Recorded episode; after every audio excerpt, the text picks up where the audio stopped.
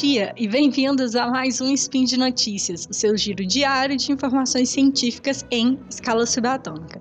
Meu nome é Gabi Avelino e hoje, 17 de do calendário Decatrian e 7 de junho do calendário Gregoriano, nós vamos falar sobre vulcões. Speed Notícias.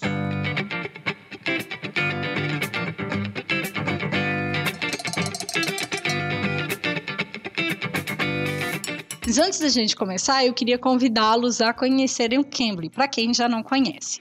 Né? É, o Cambly é uma plataforma de aulas particulares de inglês que tem como base a conversação com nativos e uma das características que eu acho mais importantes é que é on demand. Então, 24 horas por dia você pode entrar na plataforma que haverão professores disponíveis para conversação. E vocês não precisam ficar envergonhados, porque é, tem professores para todos os tipos, de todos os níveis de inglês.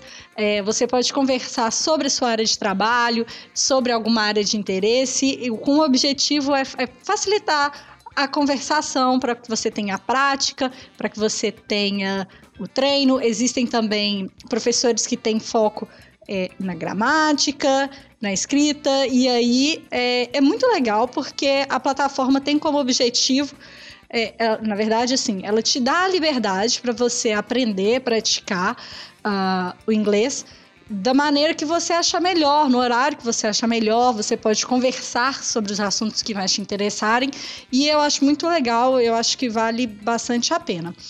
É, no post vão estar tá todos os links, é, os cupons de desconto e tudo mais, e uma coisa muito legal é que é o aplicativo. Então façam um download do aplicativo que vocês vão conseguir é, ter as aulas na plataforma sem precisar ter computador, essas coisas todas. Vai ser mais fácil. Com o cupom do Spin de Notícias rola o desconto e o cupom é Spin de Notícias, tudo junto em maiúsculo. Ele vai estar aí também na, na descrição do episódio. E Cambly, não tenham dúvida, gente, é C-A-M-B-L-Y. Super tranquilo, a plataforma é uma delícia de usar, muito gostosa. Uh, tem aulas de inglês para crianças também, a partir dos 3 anos de idade. Baixem o app, coloquem o cupom de desconto do Spin de Notícias e bora treinar esse inglês aí, gente. Bom, voltando aos nossos vulcões. Recentemente saiu uma notícia de que foi encontrado um novo maior vulcão do mundo. Ele está no Havaí e é o Purahunu. Peço desculpa a todos pelas minhas pronúncias maravilhosas que vocês ouvirão daqui para frente. Bom, o vulcão ele tá a 952 quilômetros da costa de Honolulu, no Havaí, e ele foi uh, fizeram as medições e tudo mais para descobrir o tamanho dele. Na superfície terrestre, ele tem. Na superfície terrestre, na superfície do mar, no caso. Ele tem 52, quilo, 52 metros de altura. Então é um morrinho bem pequenininho. Mas para baixo, submerso, é ele tem um volume total de 150 mil quilômetros cúbicos. Gente, é muita coisa. Né? O segundo maior vulcão agora, né, que é o Mauna Loa, ele tem 80 mil quilômetros. Então ele ficou mini perto do Purahonu, que é o, que é o maior vulcão do planeta agora. Para descobrir, né, para fazer essas medições e tal, foram usados é, sonares, né, para poder ir identificando a, o volume da massa e também é, detectores gravitacionais, porque fizeram uma pegada topográfica daquele sistema, né, do vulcão. Uh, então, só 30% do volume do vulcão que está visível para a gente na superfície do oceano. E aí, eu achei interessante porque recentemente a gente teve um é, pequeno momento apocalíptico.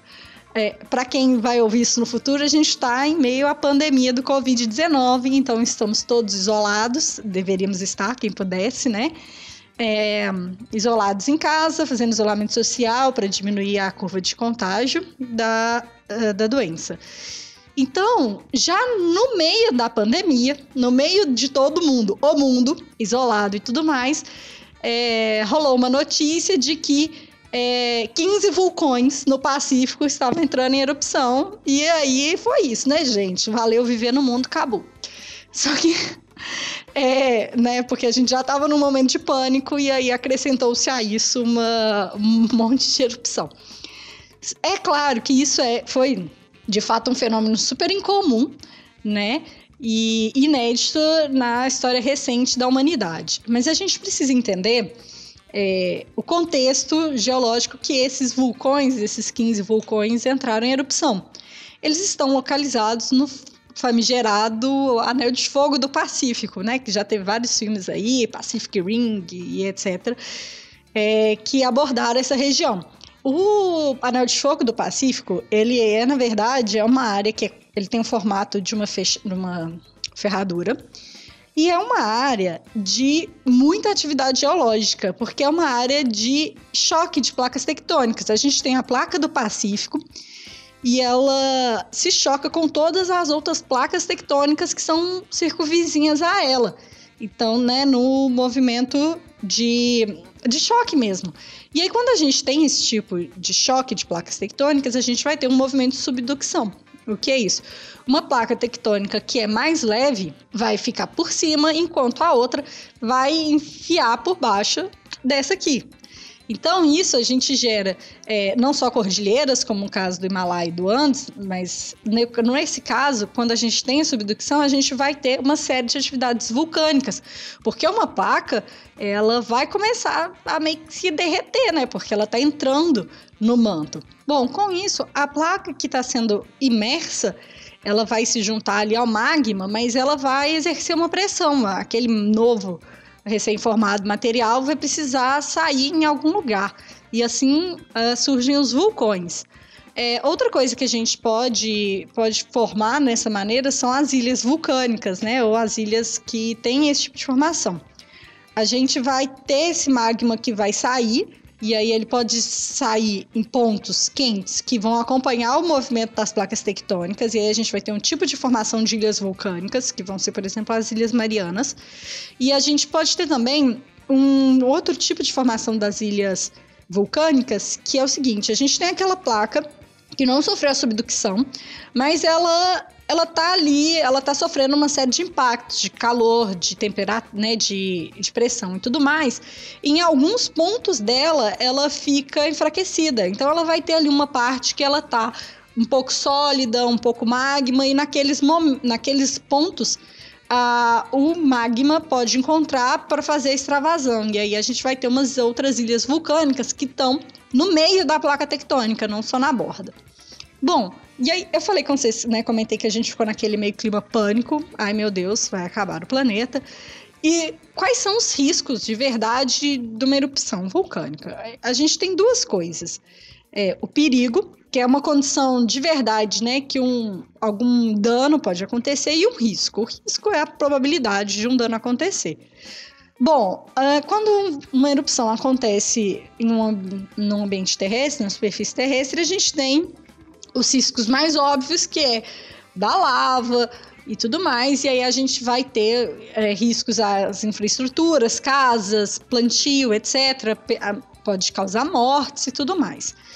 E também existem outros riscos que são associados às nuvens, né? As, a, porque na erupção a gente vai ter o material que vai ser sólido, né, ou líquido, viscoso, enfim, que, que é o magma, ou então existe lançamento de pedras sólidas e por aí vai, e também tem uma nuvem de gás e de fumaça e de partícula de material sólido que é expelido para a atmosfera.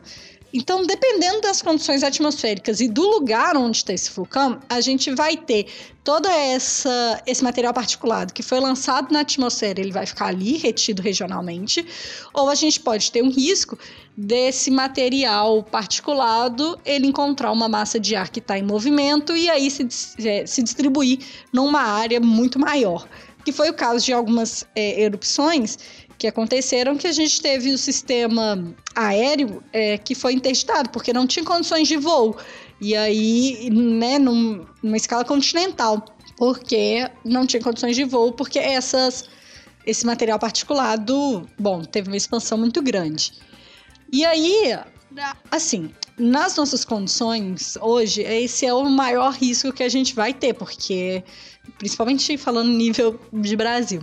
Mas é claro que a gente tem que pensar também na poluição atmosférica, porque são lançados gases tóxicos, são gases, né, contém enxofre e por aí vai. Então, esses são os riscos de uma erupção vulcânica no nossa, nossa situação.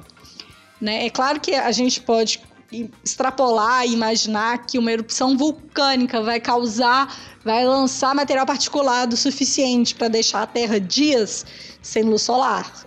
É, não existe essa possibilidade realmente, mas bom, a natureza e tudo mais, ela tá aí fazendo coisas que nos surpreendem sempre, mas isso não é um risco real hoje, dos conhecimentos que nós temos.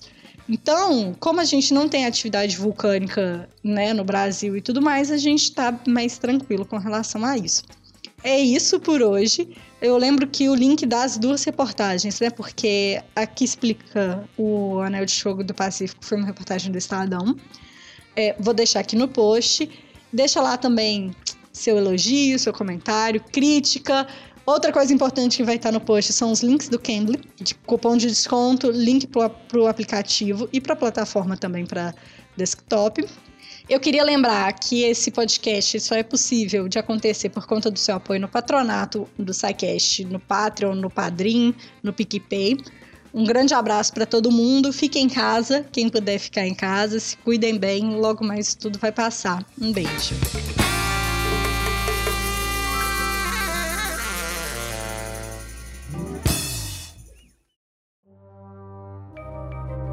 Este programa foi produzido por Mentes Deviantes.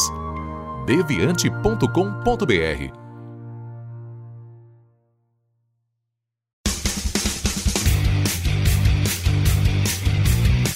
Cortes, edição de podcast.